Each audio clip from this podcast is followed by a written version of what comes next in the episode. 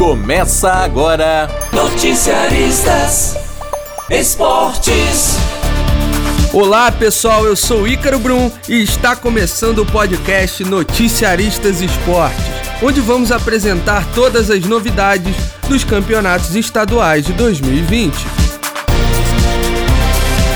Noticiaristas Campeonato Paulista. Bom, como não falar de São Paulo e Palmeiras sobre essa rodada do Paulistão?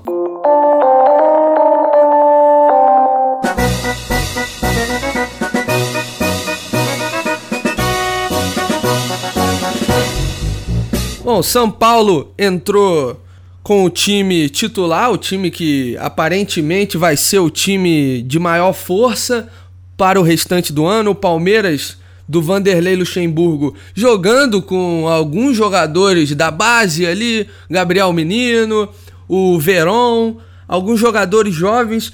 Pode ser uma marca aí do trabalho do Vanderlei Luxemburgo pelo Palmeiras. O jogo foi 0 a 0 o Palmeiras colocou duas bolas na trave, uma com a cabeçada de Luiz Adriano e a outra com o chute do Ramires. O Ramires ainda na entrevista na beira do campo falou que ainda tem que recuperar um pouco a forma física, que ainda está recuperando aí esse tempo perdido. Ele que mal jogou no ano passado, só ficou treinando, tentando recuperar a forma física.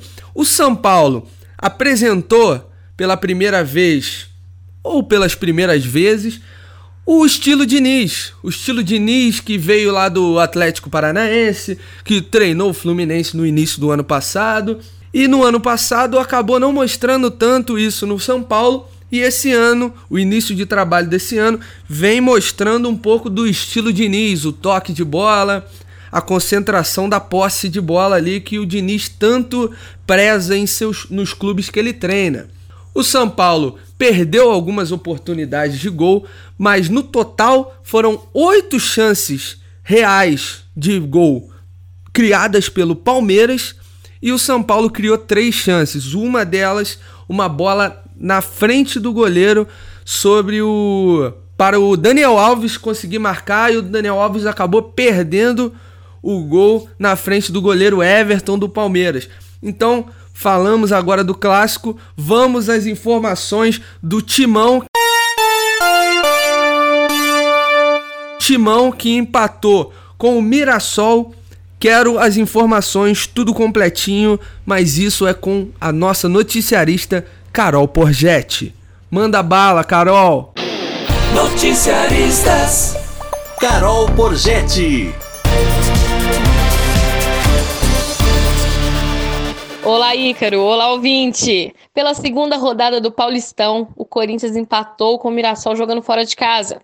O Timão começou jogando melhor, acertando a troca de passes e mantendo a maior posse de bola. Tanto que aos 12 minutos do primeiro tempo, o jovem lateral Lucas Piton encontrou Bozelli na entrada da grande área. O argentino, com um toque de primeira, serviu Ramiro, que entrou livre para abrir o placar.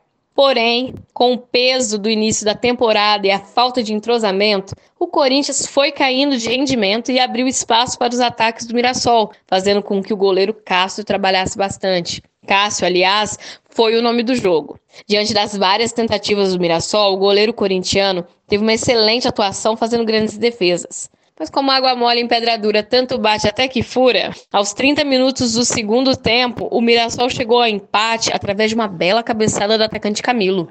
Depois do jogo, o técnico Thiago Nunes avaliou que o Corinthians está num processo natural de evolução e que o time ainda precisa de mais alguns jogos para se acertar. Questionado sobre o zagueiro Pedro Henrique, que mostrou uma certa insegurança em algumas saídas de bola, o treinador afirmou que o jogador tem a sua total confiança, mas que ainda precisa adquirir mais segurança e ter um entrosamento maior com seus companheiros de clube. Apesar de não conseguir emplacar a segunda vitória consecutiva, o Timão segue liderando o grupo D do Paulistão. Essas são as novidades do Timão para o Paulistão 2020. É com você, Ícaro Brum! Opa, Carol, muito obrigado pelas informações, sempre afiada aí nas notícias, nos destaques do Coringão. Vamos fechar as informações do Paulistão. Eu informo que na terceira rodada o Palmeiras receberá o Oeste na quarta-feira, enquanto que o São Paulo vai a Araraquara enfrentar o time da Ferroviária. Na quinta, o Santos recebe a Inter de Limeira, enquanto que o Corinthians vai a Campinas enfrentar a Ponte Preta. E assim encerramos este primeiro Noticiaristas Esportes de 2020. Toda semana estaremos juntos em publicações.